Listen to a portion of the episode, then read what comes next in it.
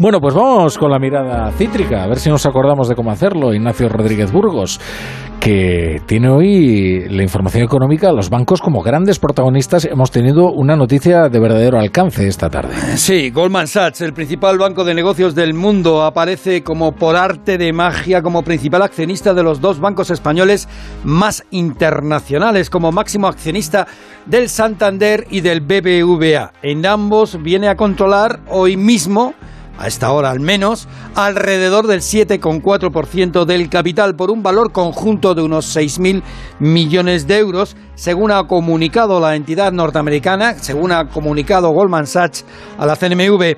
Pero esta operación, Rafa, tiene su aquel, vamos, que no es que tenga truco, pero casi se ha realizado con productos derivados, como por ejemplo opciones de compra de acciones, ¿eh?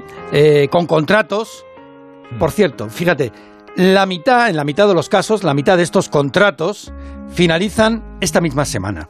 ¿eh? Muchos de ellos el viernes 16 finalizarán muchos de estos contratos, se ejecutarán y por lo tanto esa participación de Goldman Sachs en el BBVA y en el Santander pues bajará ¿eh? y dejará de ser Goldman Sachs el principal accionista de estas dos entidades financieras hasta la próxima operación. Oye, que esta operación, por cierto, tiene lugar justo, justo en vísperas de que el Consejo de Ministros apruebe la extensión de la acción de oro. Lo conocíamos porque era portada en el país, que es quien informa adelantadamente de estas cosas siempre. Pues eh, tiene su aquel que conozcamos esta operación de Goldman Sachs justo pues a pocas horas de que el Consejo de Ministros apruebe esto de la acción de oro. ¿Y esto qué es esto de la acción de oro? Pues sencillamente que el gobierno tiene la última palabra en cualquier operación de compra de empresas españolas que el Ejecutivo considere estratégicas eh, por parte de cualquier compañía extranjera. Y esto cuando España es un país, es un país claramente de pymes, no de multinacionales, de pymes, de pequeñas empresas. Según un informe de Cepime, el tamaño medio de las empresas europeas es un 24% más grande que las españolas. Bueno, en el caso de las alemanas, el doble. El secretario general de CEPIME destaca el fuerte incremento de los costes laborales y de las cotizaciones sociales en nuestro país. Las pequeñas y medianas empresas españolas se enfrentan a las terceras cotizaciones sociales más altas de Europa, al salario mínimo interprofesional proporcionalmente más alto de Europa, a los impuestos de sociedades y RPF también son de los más altos del continente. Y para crecer es fundamental invertir y aquí juegan un papel clave los fondos europeos y el dinero de estos fondos comunitarios, pues lo que llevamos diciendo desde hace muchísimo tiempo aquí, pues que no terminan de llegar a las empresas. Hoy lo corrobora un informe de SADE que asegura que solo un euro de cada cinco llega a las compañías. Hay un tapón, como apunta Manuel Hidalgo, analista de SADE. Estos procesos son lentos porque existen ciertas limitaciones clarísimas en la Administración para llevar a cabo de la forma más eficiente posible su desarrollo y en tercer lugar pues suelen tardar aproximadamente entre la que menos puede tardar puede ser tres meses pero puede haber convocatorias que entre que se lanzan o se piensa que se van a lanzar hasta que se conceden pueden pasar bastantes meses y por no decir incluso un año Oye, Ignacio, ¿y dónde ha caído la inversión? En este caso es en las factorías de Airbus en, Andalucía, ¿no? Se puede decir que la inversión ha caído del cielo, pero no es así. Hay mucho trabajo detrás de ello. Airbus ha elegido sus factorías de Cádiz y de Sevilla entablada para producir el Eurodrone, el nuevo sistema de vehículo aéreo a control remoto que tienen previsto utilizar las Fuerzas Armadas de Alemania, de Francia, de Italia y de España.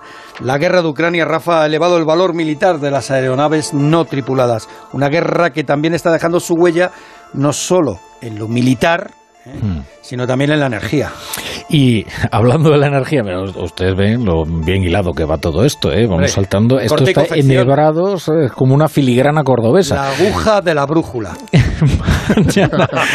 mañana, hay un nuevo Consejo de Energía de la Unión Europea y, no parece que vaya a haber un acuerdo, ¿verdad? No, la verdad es que está la cosa muy difícil. Eh, en esto del tope del gas costó un riñón y parte del otro poner un tope al precio del petróleo ruso, pero con el gas hay más reticencias, como reconoce la misma vicepresidenta tercera y ministra Teresa Rivera. Y es que 220 euros de tope el megavatio de gas, pues es un precio que nos parece demasiado elevado.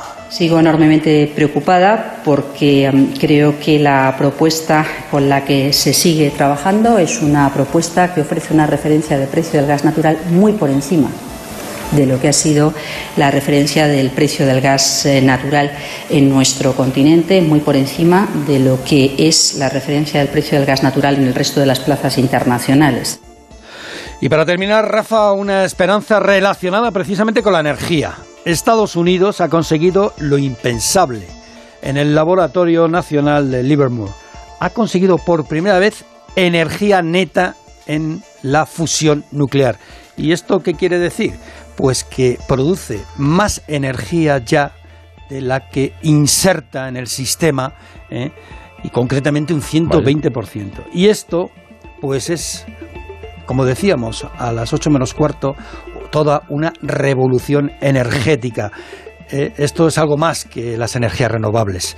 ¿eh? Es tener energía infinita y, a ser posible, limpia y muy barata. La cuestión es que empezamos a controlar aquí, en el patio de nuestra casa, las estrellas. Bueno, o sea que el futuro ha llegado, ya está aquí, es en forma de... Bueno, siempre hemos fantaseado, ¿no? bueno, el futuro llega todas las mañanas ¿eh? cuando abrimos la radio, pero no, eso por el de las estrellas lo tenemos aquí, aquí ya mismo, ya mismo. Ya está aquí.